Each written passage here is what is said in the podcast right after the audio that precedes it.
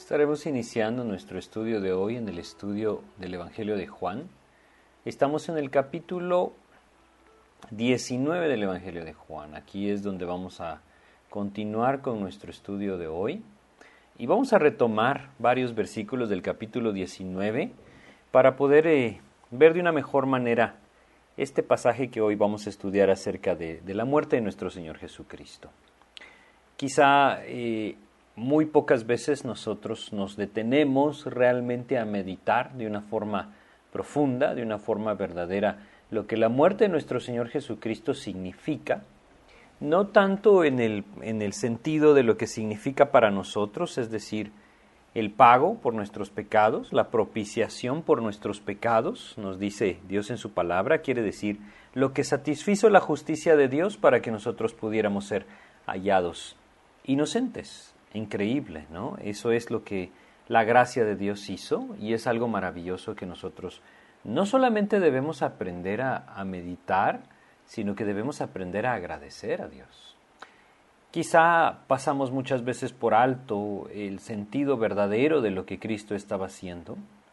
Y es muy triste que conforme más tiempo nosotros hemos escuchado o pasa en cuanto a lo que hemos escuchado de Cristo, pues nos impacta menos su muerte. Pero no debe ser así. Debemos tomarnos el tiempo de meditar en ese momento crucial de la obra de Cristo y entender que es algo que debe mover nuestros corazones en agradecimiento al Señor, en gozo de saber la manera en que Él nos ha amado y la manera en que Él dio su vida por nosotros.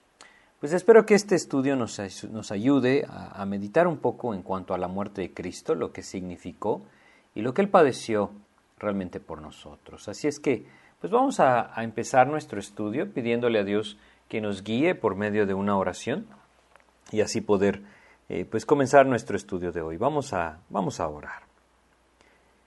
Padre, te queremos agradecer la oportunidad que hoy nos estás dando nuevamente de compartir de tu palabra.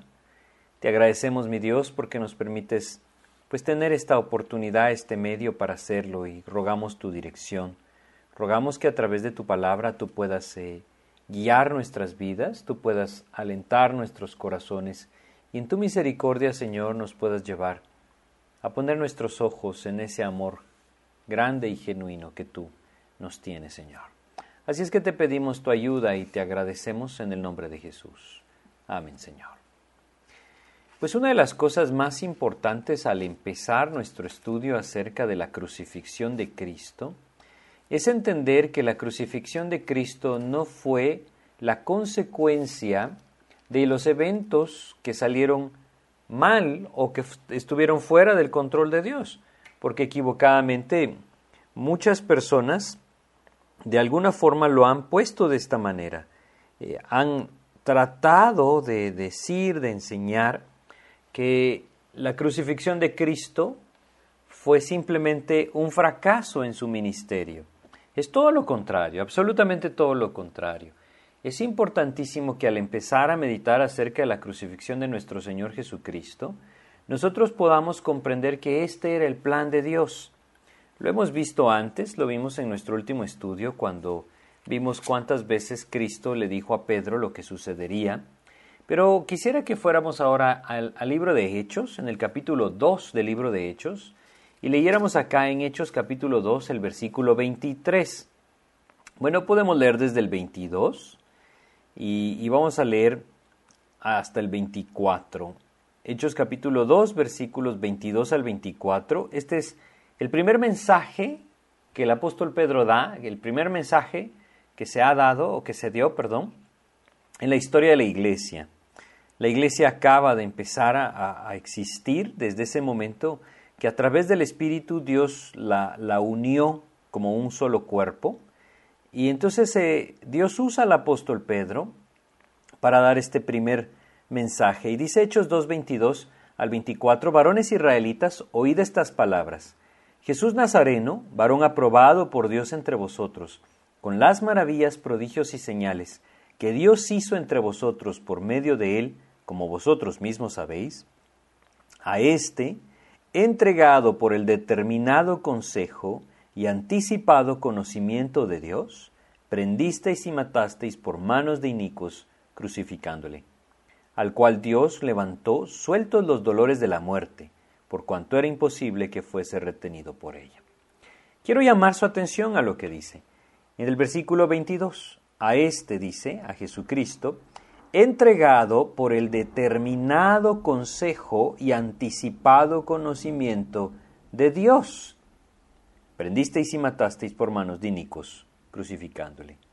La crucifixión no fue algo que Cristo tuvo que padecer debido a que no pudo controlar la situación o que las personas le rechazaron y por lo tanto él tuvo que morir. Él tuvo que sufrir esa cruz porque él quiso sufrir esa cruz, porque él vino a dar su vida para esto. Como lo leemos acá, estaba determinado por Dios. En su determinado consejo y anticipado conocimiento, Dios permitió todo esto, Dios hizo todo esto, para que aquel rey de reyes y señor de señores pagara el precio de nuestra libertad, el precio de nuestra salvación. Así es que nunca pensemos que Cristo está ahí a la fuerza Nunca pensemos que él no tenía otra opción, que no tenía escapatoria, que lo habían atrapado y por lo tanto no podía liberarse de sus captores. Él estaba ahí porque a eso vino a este mundo, a dar su vida por cada uno de nosotros. Qué maravilloso empezar meditando en esto, meditando en la razón por la que Cristo subió a esa cruz. Bueno, pues hemos visto anteriormente cómo el Señor fue llevado a juicio ante Pilato, y quisiera recordar solo, solo algunas cosas para que entendiéramos todo esto que el Señor Jesús padeció por nosotros. Empezando en el versículo 2. Quisiera que viéramos eh, en Juan capítulo 19, versículo, versículo 1 y 2. Así que entonces tomó Pilato a Jesús y le azotó. Y los soldados entretejieron una corona de espinas y la pusieron sobre su cabeza. Hemos hablado aquí de, lo que esto representa, ¿no? Y, el resto también, ¿no? Las bofetadas y todo lo demás. Pero lo que yo quisiera que, prestáramos a ver atención acá es que la manera en la que azotaban los romanos a sus prisioneros, aquellos que habían sido condenados a muerte o que lo serían, era algo verdaderamente terrible. La historia de los romanos nos dice que ellos tenían un taburete de piedra, es decir, una piedra grande en donde una persona cuando se hincaba, esa piedra llegaba justo al doblez de su cadera y entonces era puesto boca abajo abrazando esa piedra, que era realmente como una mesa, y sobre esa mesa les daban los latigazos. El látigo era algo que usaban de una forma cruel. Muchos de ellos usaban cintas de cueros y en las puntas de estas cintas de cueros ataban pedacitos de hueso o de cristal para poder rasgar la piel de aquellos que estaban siendo azotados. Quizá tan solo imaginarnos nos hace temblar de pensar lo que el Señor Jesucristo padeció por nosotros. Todo esto que Él está padeciendo desde este momento es lo que nosotros debimos haber padecido por nuestro pecado. Y creo que una de las cosas más grandes que uno puede contemplar al meditar en la crucifixión de Cristo es el amor. El amor que Él tuvo, el amor que Él tiene por cada uno de nosotros, por lo cual Él dio su vida. Él nos ama. Y tan solo el haber soportado esos latigazos, como dice el versículo 1, y le azotó, tan solo el haber sido azotado por nosotros podría haber sido una muestra suficiente de su amor y de la disposición de ese amor en su vida, en su corazón, para darse por nosotros. Pero fue mucho más allá.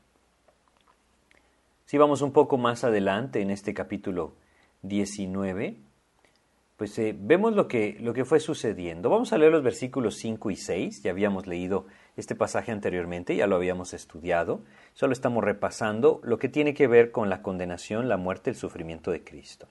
Versículos 5 y 6. Y salió Jesús llevando la corona de espinas y el manto de púrpura. Y Pilato les dijo, He aquí el hombre. Cuando le vieron los principales sacerdotes y los alguaciles, dieron voces diciendo, Crucifícale, crucifícale. Pilato les dijo, Tomadle vosotros y crucificadle, porque yo no hallo delito en él. Fíjense lo que los judíos dicen. Le vieron los principales sacerdotes y los alguaciles, dice, y dieron voces diciendo, crucifícale, crucifícale. Es por eso que nosotros tenemos en Juan capítulo 1, desde el principio de este Evangelio, en el versículo 10 y 11, lo siguiente, en el mundo estaba y el mundo por él fue hecho, pero el mundo no le conoció. A lo suyo vino y los suyos no le recibieron. La vida pública de Jesús manifestó su perfección. Nunca hizo ni dijo nada que le lleve a ser condenado. Realmente nunca se halló delito en él, y no existía ningún delito del que le pudieran culpar. Es por eso que Pilato dice esto, yo no hallo delito en él. Y sin embargo, fue azotado, recibió bofetadas, una corona de espinas fue puesta sobre su cabeza Creo que a veces no tenemos la idea correcta de esto.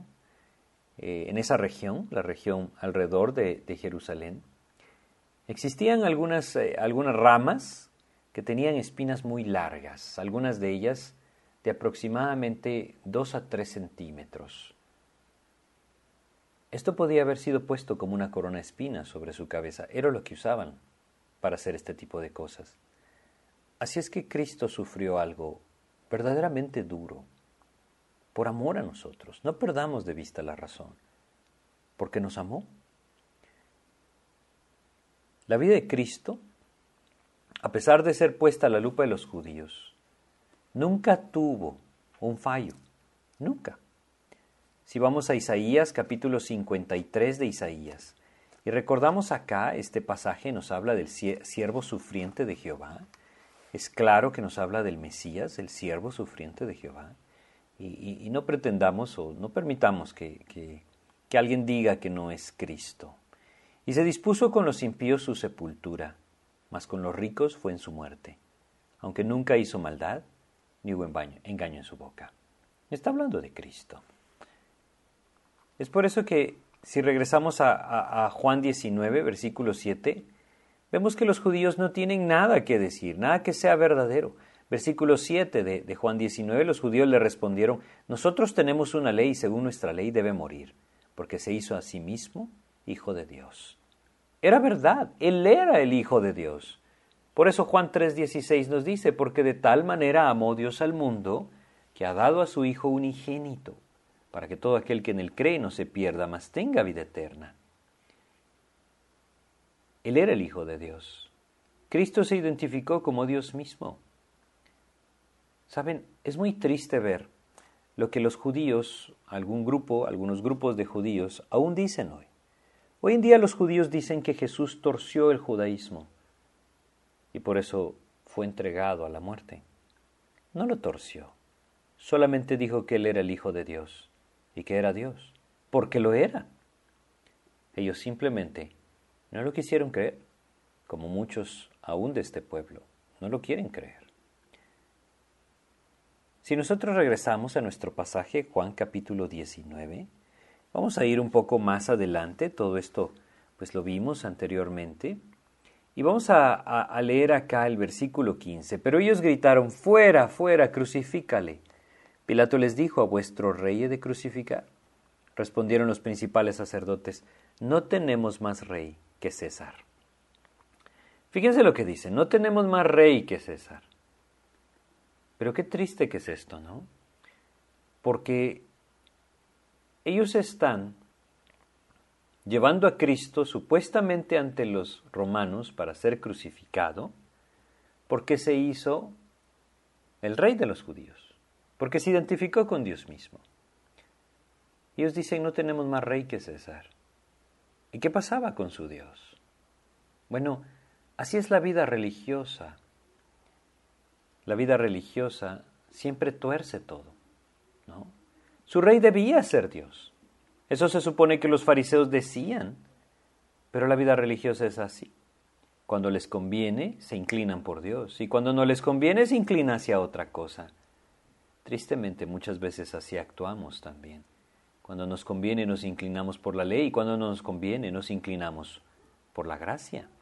Debemos ser cuidadosos con esto, porque en algunos casos podemos llegar a ser semejantes a la hipocresía de estos hombres.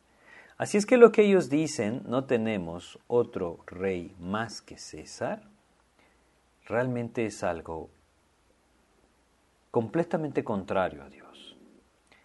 Bueno, luego dice el versículo 16, así que entonces lo entregó a ellos para que fuese crucificado. Tomaron pues a Jesús y le llevaron. Pilato perdió su oportunidad, ¿saben? Él pudo haber marcado una diferencia, nunca quiso hacerlo. Nunca quiso tomar cartas en el asunto, nunca quiso tomar una posición. Cristo hubiera ido a la cruz, él a eso había venido, pero Pilato hubiera salvado su alma. Cuando una persona es puesta en aprieto para ser enfrentada por su fe, es cuando realmente sale lo que hay en su corazón. Hace muchos años un autor de apellido Tozer escribió lo siguiente, ¿cuánto daño le hace la comodidad a la vida del creyente hoy en día? Es la verdad. No nos vemos enfrentados en nuestra fe. No nos vemos enfrentados, tristemente, a ser firmes por nuestra fe, a ser firmes por el Señor Jesucristo. No quiere decir que en otras partes del mundo no pase esto. En muchas partes sí pasa y los creyentes tienen que tomar una decisión entre Cristo y su vida. Es decir, para muchos de ellos ser fieles a Cristo ha significado su muerte física, nosotros vivimos quizá hasta ahora en una circunstancia distinta y la verdad es que esto hace mucho daño. La comodidad hace mucho daño a la vida del creyente. No se ve enfrentado, no se afirma, no toma posición. Y es ahí donde el enemigo se aprovecha. Cristo, Cristo no fue así. Él vino a dar su vida y llegó hasta el final. En el momento decisivo, Él estuvo dispuesto a ir hasta el final. ¿Por qué? Por amor a nosotros. Vale la pena recordar este versículo, Juan capítulo 13, en donde el Señor Jesucristo manifiesta que nos ama. Versículo 1. Antes de la fiesta de la Pascua, sabiendo Jesús que su hora había llegado para que pasase de este mundo al Padre. Fíjense lo que dice. Como había amado a los suyos que estaban en el mundo, los amó hasta el fin. Y por eso va a subir a la cruz, porque los amó hasta el fin. Regresando a nuestro pasaje, dice el versículo 17, y él cargando su cruz salió al lugar llamado de la calavera y en hebreo Gólgota. Él iba cargando la cruz. Ahora debemos entender un poquito mejor. Hay, muchas ideas eh, equivocadas debido a las interpretaciones de una u otra forma erróneas de la crucifixión de Cristo. Antes que nada debemos entender algo, debemos entender que la cruz para nosotros la cruz significa algo piadoso. Esa es, la idea, de cierta forma, que la religión ha hecho de, esa imagen de la cruz. ¿no? Para los romanos la cruz era algo menospreciable, para los creyentes, los cristianos del primer siglo, la cruz era algo difícil de soportar. ¿Saben? La cruz no era otra cosa más que la manera de llevar a un reo condenado a muerte precisamente a llegar al fin de su vida. Era la manera en la que se llevaba a cabo la ejecución. Como hoy en día quizá podríamos pensar en una inyección letal, podríamos pensar eh, hace unos años en la silla eléctrica o quizá en algunos lados todavía por medio de ser ahorcado, es la forma de ser ejecutado. Así era la cruz. Era algo semejante a esto. Y a veces es un poco extraño, ¿no? Que la cruz haya llegado a ser algo que representa a Cristo, cuando realmente solo fue el medio por el cual su muerte fue tomada. Bueno, el Señor Jesucristo habló de la cruz y, creo que es un buen punto para recordarlo y para entenderlo cuando vamos a Lucas.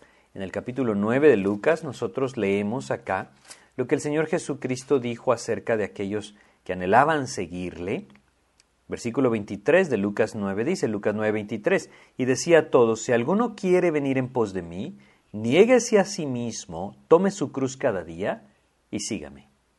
¿Qué quiere decir tomar la cruz? En los días de nuestro Señor Jesucristo esta expresión se conocía. Y tomar la cruz significaba estar dispuesto a dar su vida por la causa que quería seguir. Eso es lo que Cristo está haciendo. Él está dando su vida por la voluntad del Padre por la causa que vino a cumplir, por la obra que Dios le encomendó y que vino a cumplir en este mundo. Es exactamente lo mismo que Él nos llama, tomar nuestra cruz. Quiere decir, estar dispuestos a ir hasta la muerte por el nombre de Cristo. Toma tu cruz y sígueme, dijo Jesús. Eso significa la muerte, la muerte de nosotros mismos en el sentido espiritual, es decir, ya no gobierno yo mi vida, la gobierna Cristo. Ese es lo que significa la cruz. No mi deseo, no mi voluntad, la tuya, Señor. Eso significa la cruz, la muerte de uno mismo para apropiar la voluntad del Padre y llegar hasta el final. Eso significa la cruz. Es lo que Cristo hizo y es lo que Él anhela que nosotros comprendamos que está buscando en nuestras vidas. Toma tu cruz cada día y sígueme. Cristo la tomó. A diferencia de, de algunas eh, maneras de representarlo, nadie cargaba la cruz completa, lo que se cargaba era una de las vigas, la viga transversal que se pondría sobre la cruz. En sí, la base de la cruz era demasiado grande y pesada para que alguna persona la cargara. Cargaban la viga que, estaba, que se pondría cruzada o transversal en, ese poste de la cruz. ¿Y Cristo la cargó? Ahora, hay muchos mitos, muchas costumbres, muchas tradiciones en cuanto a la crucifixión de Cristo. No sé, quizá alguno de ustedes en algún momento ha escuchado o ha creído que, por ejemplo, Cristo cayó tres veces cargando la cruz. No lo encontrarán en la Biblia, no lo encontrarán en los Evangelios. ¿sí? Y debemos ser cuidadosos con basar una enseñanza o doctrina con algo que no está en las escrituras. Por eso es que no debemos prestar atención a aquellas cosas que no están en las escrituras. En ningún lugar encontrarán ustedes que Cristo cayó tres veces caminando hacia el Calvario, es decir, hacia el Golgota. Bueno, sigue diciendo, versículo 17 nuevamente, y él cargando su cruz, salió al lugar llamado de la calavera y en hebreo Golgota, y ahí le crucificaron. Cuando el condenado a muerte, como nuestro Señor Jesucristo es aquí, caminaba hacia el lugar de su crucifixión, de su ejecución, tenía que ser identificado. Ponían en su cuello colgando un letrero que lo identificaba, la causa de su muerte. Era una manera en la que los romanos disuadían a las demás personas de cometer dichos delitos. El cartel, el letrero, que el Señor Jesucristo llevaba en su cuello, sin duda es el que pusieron después en su cruz. Era la costumbre romana. Además, el camino hacia la cruz era un espectáculo para los transeúntes. Las personas eran crucificadas en un lugar generalmente al lado de los caminos, no justo donde pasaban los que iban de viaje o los peregrinos, no, en un lugar alto que pudiera verse claramente desde el camino. Es por eso que el Señor Jesucristo sin duda murió al lado de un camino, al lado de una multitud que podía contemplarle. Esto era una manera de disuadir a los malhechores a no cometer los mismos delitos. Pero esto es algo tremendo porque todas las personas que estaban en Jerusalén vieron al rey subir a la cruz. Versículo 18, y ahí le crucificaron. Y con él a otros dos, uno a cada lado, y Jesús en medio. Dios no nos da muchos más detalles de la crucifixión en el Evangelio de Juan, y a pesar de que pudiéramos ir a los demás evangelios y poder, por decirlo así, armar el relato completo de la crucifixión, Debemos recordar que cada uno de los evangelios tiene un propósito específico. El Evangelio de Juan nos presenta a Cristo como el Hijo de Dios, Dios mismo, hecho hombre. Y por eso se limita solo a esto. Ahí le crucificaron y con él a otros dos, uno a cada lado y Jesús en medio. Es el cumplimiento de lo que leímos en Isaías 53.9. Fue contado con los inicuos en su muerte. Juan no nos cuenta acerca del relato de los dos ladrones, eso podemos leerlo en el Evangelio de Lucas. Mateo también amplía un poco más el relato, pero Juan simplemente nos dice, versículo 18, escribió también Pilato un título que puso sobre la cruz, el cual decía, Jesús Nazareno, Rey de los judíos. Este era el plan de Dios. El plan de Dios era que su Hijo llegara a la cruz. El plan de Dios era que Él pagara en la cruz por nosotros, para pagar la pena que nosotros debimos haber pagado por nuestro pecado. La crucifixión era algo verdaderamente cruel. Durante mucho tiempo se probó una manera en que pudieran ejecutar a las personas sin que éstas estuvieran sobre la tierra. En la antigüedad, grupos paganos pensaban que el dios de la tierra, así le llamaban, no, no se agradaba con que un malhechor muriera sobre la tierra y empezaron a buscar una manera de que murieran levantados de la tierra. Así se cree que nació la ejecución sobre una cruz. Esta fue pasada de generación o de cultura en cultura hasta llegar a los romanos. Los romanos la apropiaron y la hicieron crecer.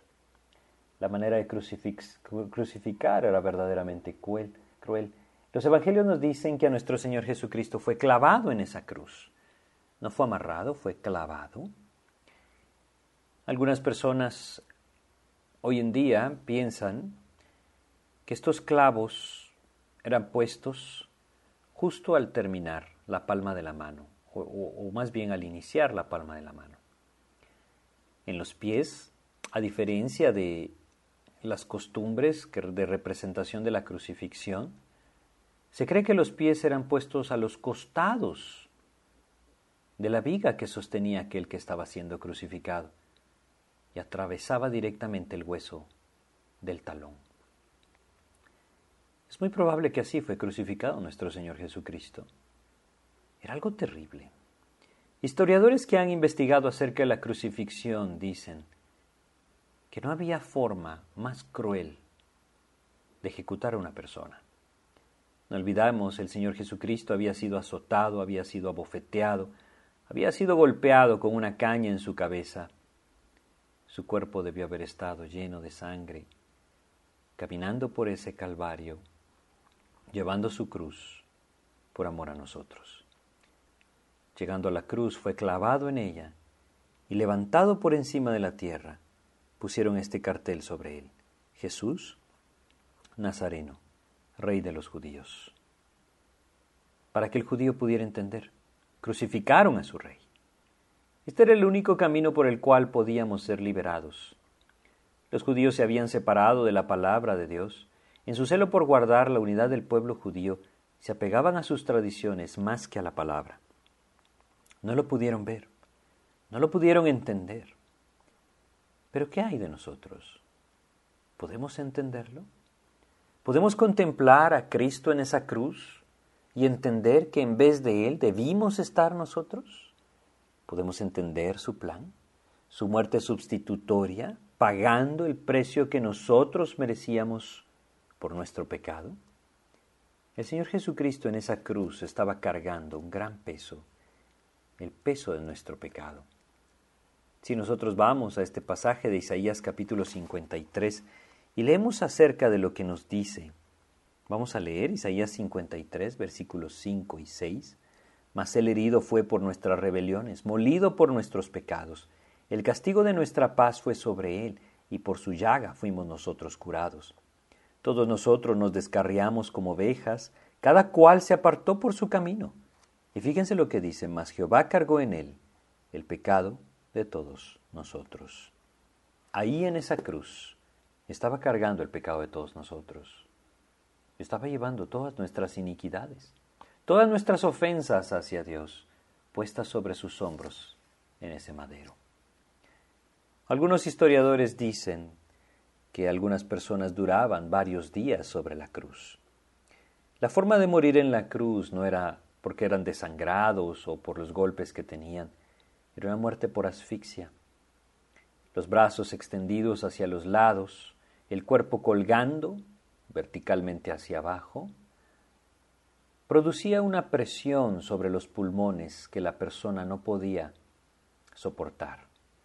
Después de un tiempo, sus piernas cansadas, sus hombros cansados, brazos cansados, no olvidemos sus extremos atravesados por clavos, no podían más soportar el peso de ese cuerpo y entonces se dejaba colgar. Al colgarse, poco a poco el aire le costaba meterlo más a sus pulmones la respiración requería un gran esfuerzo, hasta que poco a poco la persona no podía respirar más. Era una muerte por asfixia. Era una agonía terrible, la lucha en la vida, por la vida, para no permitir que ese cuerpo colgara y lo asfixiara. Entendemos que nuestro Señor Jesucristo murió en ese mismo momento. Estuvo sobre la cruz bastante tiempo. Estuvo sobre la cruz aproximadamente tres horas. Y ahí pagó por nuestros pecados. Si vamos al versículo 20, 20 de Juan capítulo 19, leemos.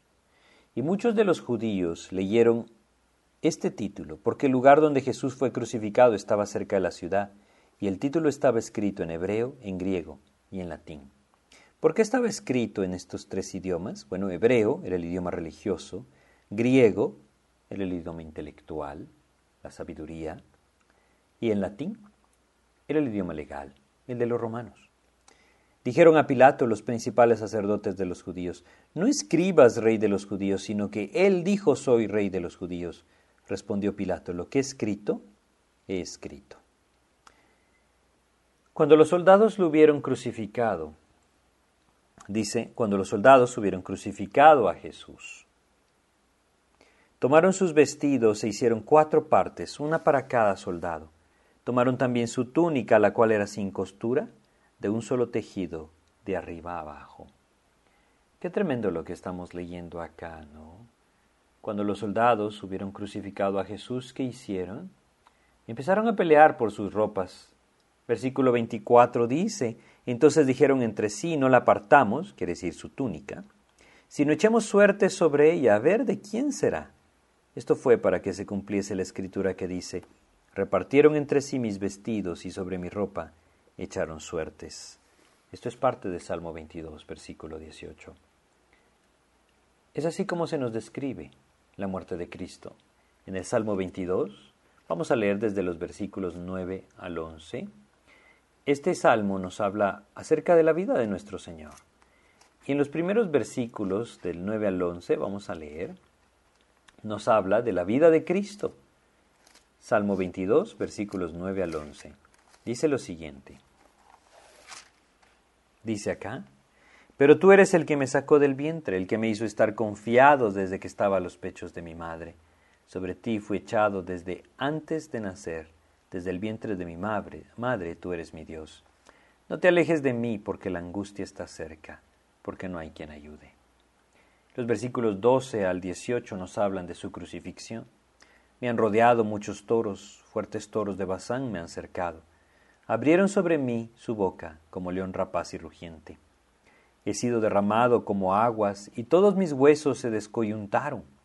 Mi corazón fue como cera, derritiéndose en medio de mis entrañas. Como un tiesto se secó mi vigor y mi lengua se pegó a mi paladar. Y me has puesto en el polvo de la muerte.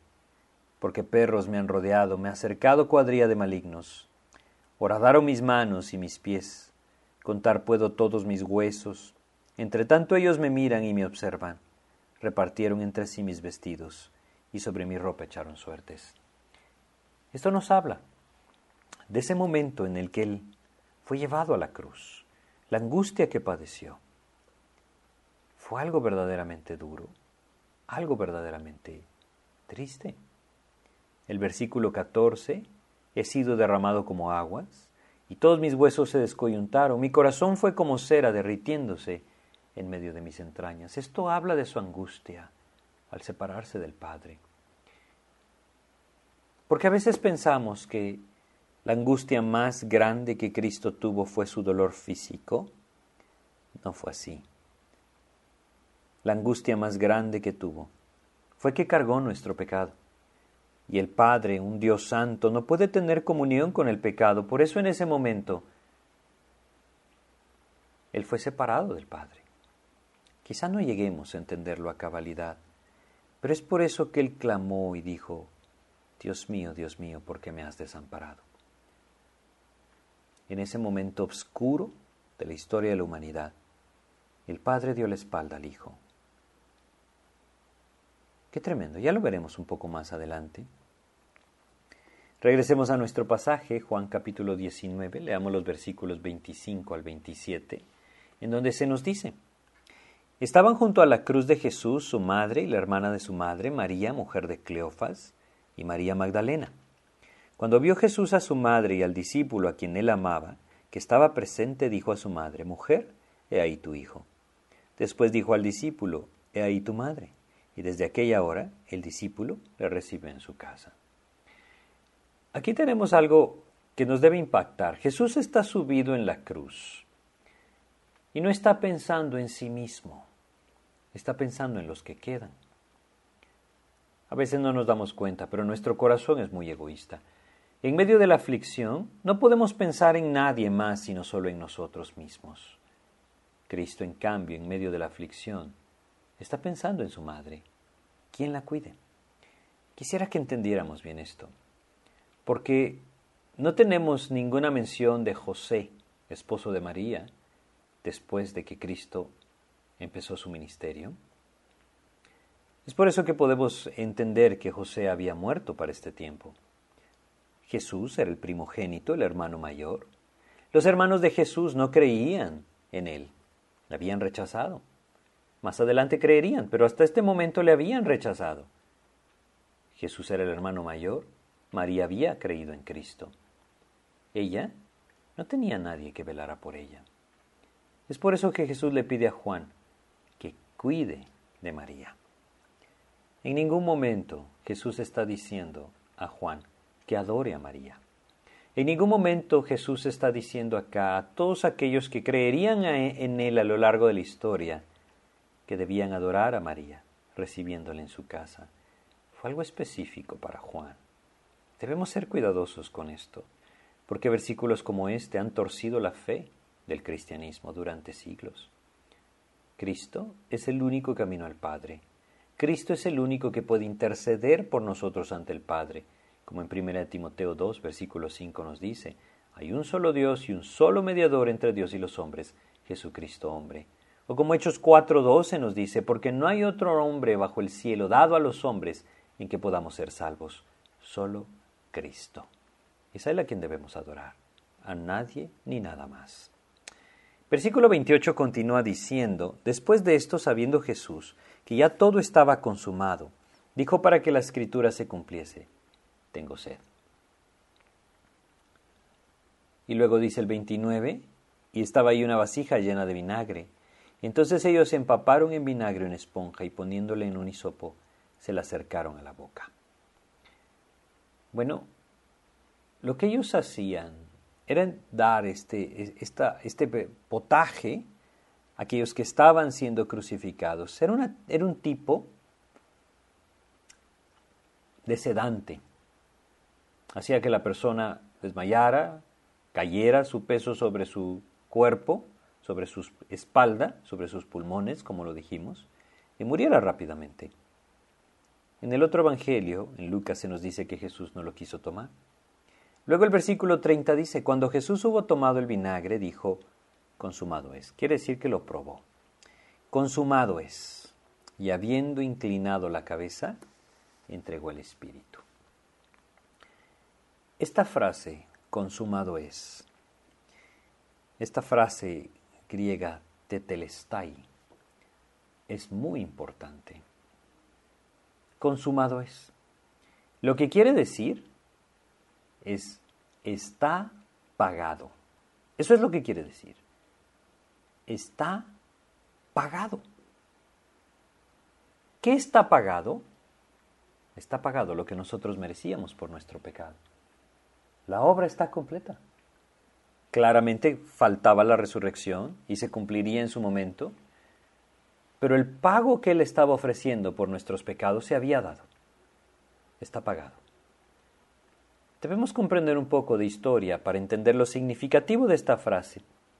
En las prisiones romanas, cuando el reo cumplía toda la condena, ponían precisamente esto, consumado es.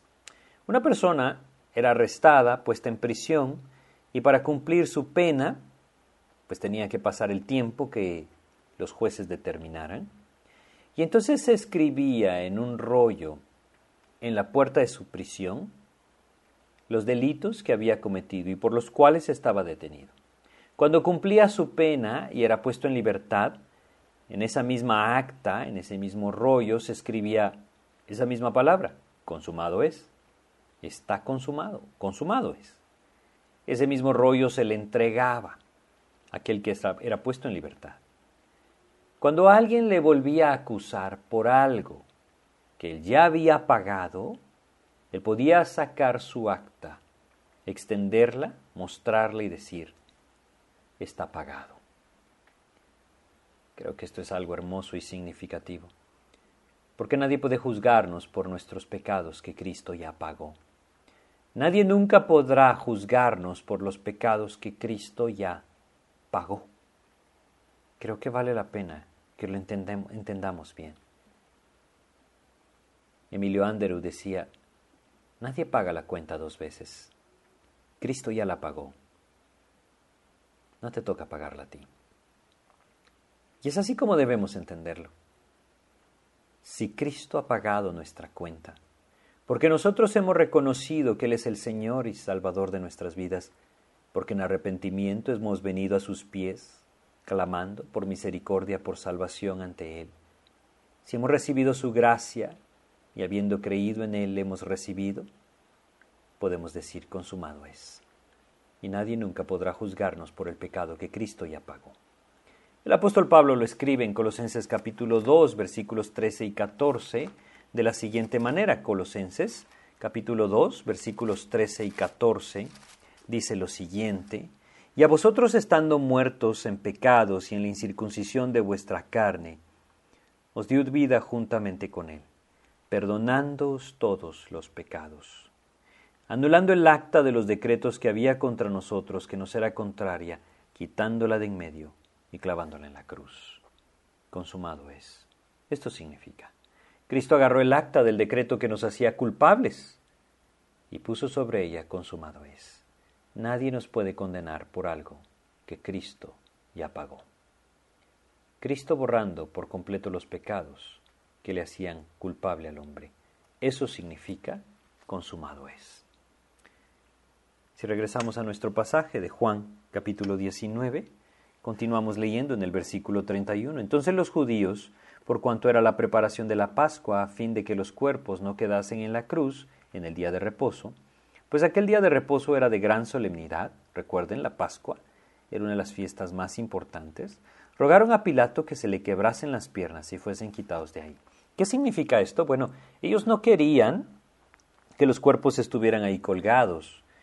Hubiera sido algo abominable para la celebración de la Pascua o para el día de reposo que estaba por empezar. Ningún judío trabajaría ese día de reposo, ninguno de ellos lo hacía. No querían que quedaran colgados los cuerpos, por lo tanto pidieron a Pilato que las piernas fueran quebradas. De esta forma, el que estaba crucificado no podía soportar más su peso sobre sus piernas y debía morir. Su cuerpo colgaría, nuevamente, como lo hemos dicho, lo asfixiaría y moriría. Continuemos nuestro pasaje, versículo 32.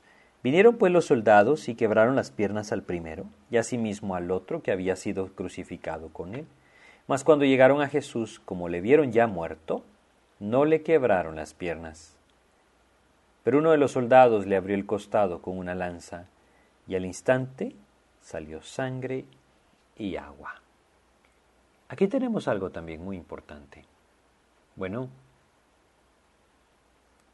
Cristo nunca padeció una fractura, es lo que dice acá, que no le quebraron las piernas. No tenemos registro de que lo haya hecho, era parte de lo que debía cumplir. No será quebrado hueso suyo, nos dice el Salmo 34, 20. Bueno, lo que dice acerca de la sangre y el agua es importante.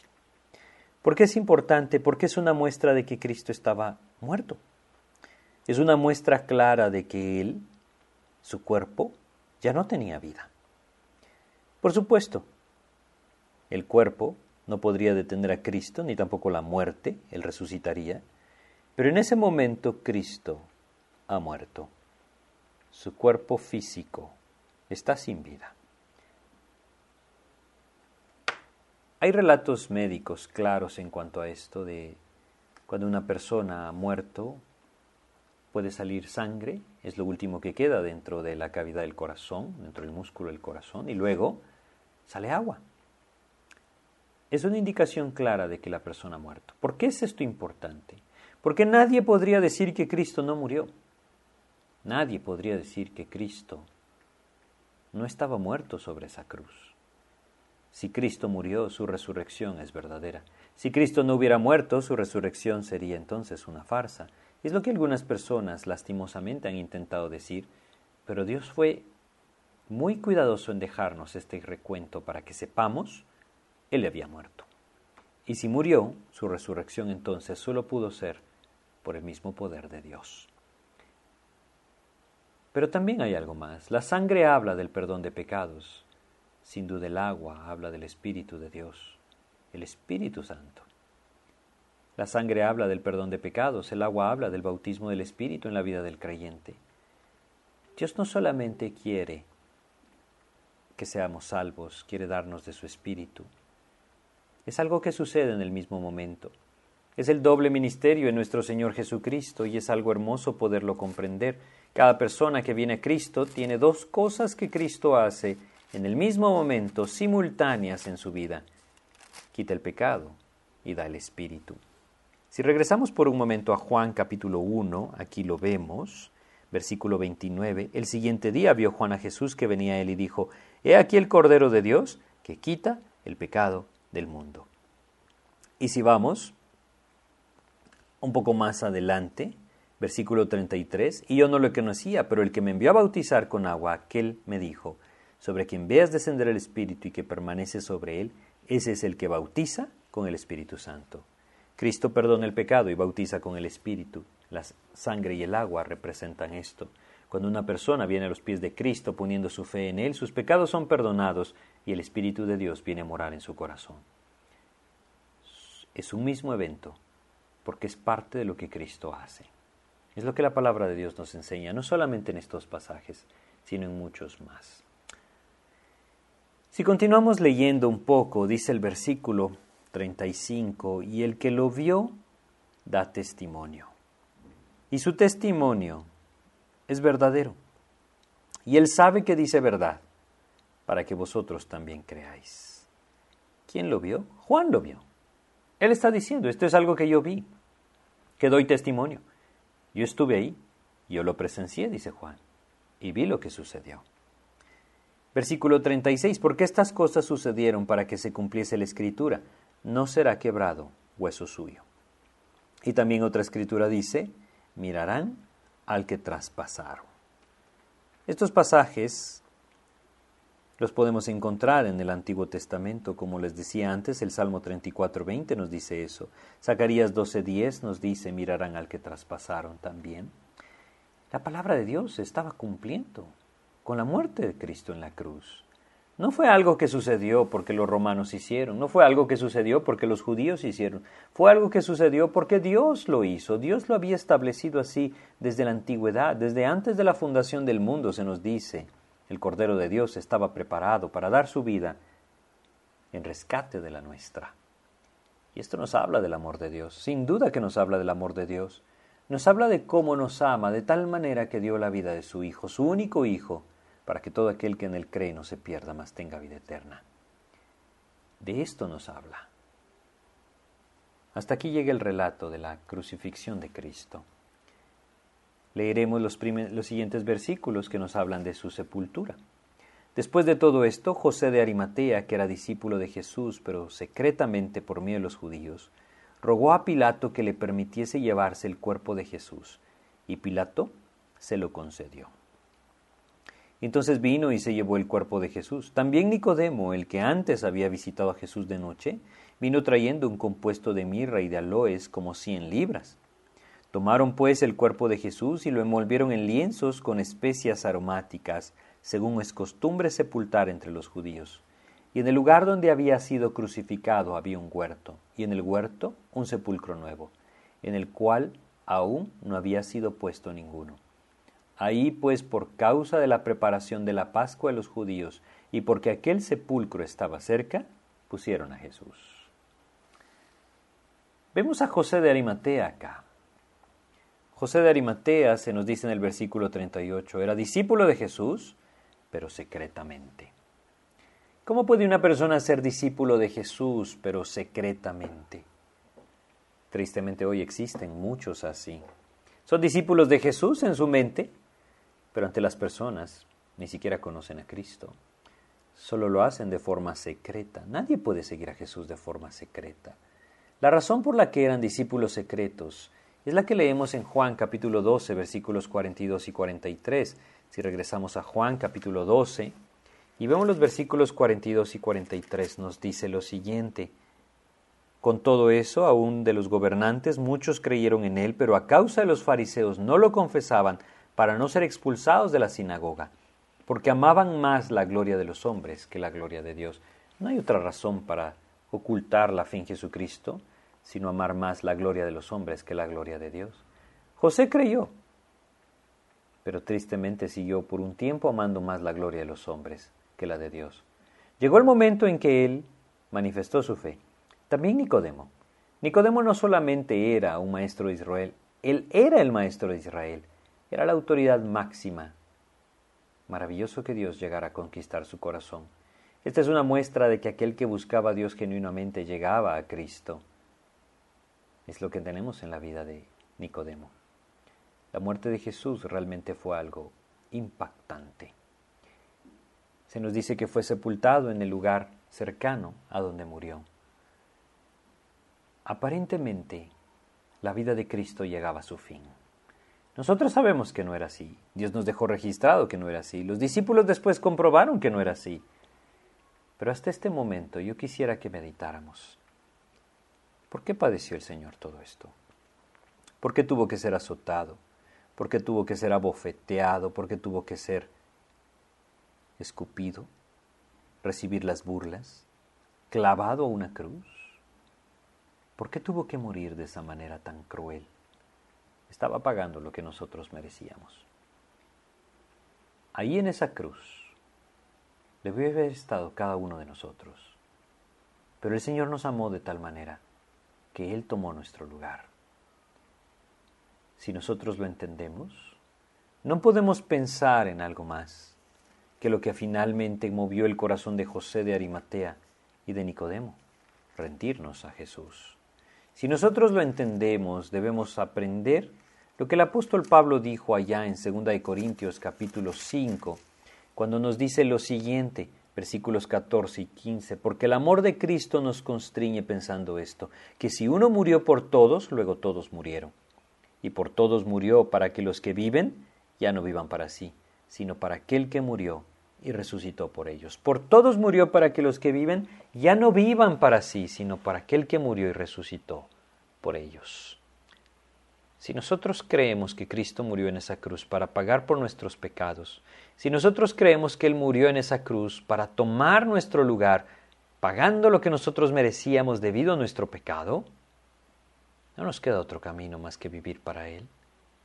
Decir que creemos todo esto y no vivir para Cristo es mentir. No creemos entonces en Él. No creemos en Jesucristo como aquel que subió a la cruz y pagó por mí. Porque si creemos en Él, debemos entender que ahí junto a la cruz morimos nosotros. Ahí junto a la cruz nosotros también fuimos crucificados. De tal manera que ya no vivamos nosotros, sino Cristo. Es lo que el apóstol Pablo afirma en Gálatas 2.20. Ya no vivo yo, mas ahora vive Cristo en mí. Con Cristo estoy juntamente crucificado, dice el apóstol.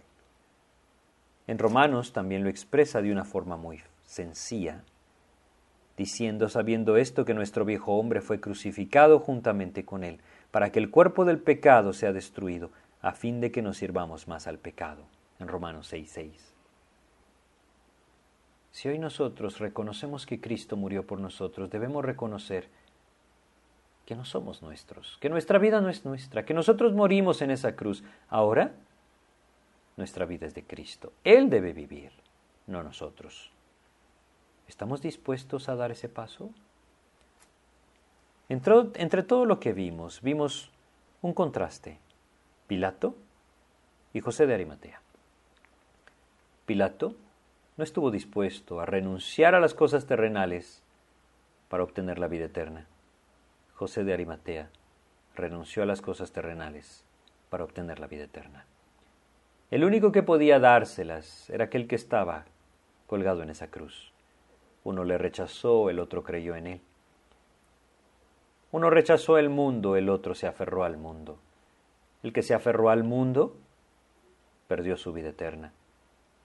El que le rechazó al mundo obtuvo vida eterna.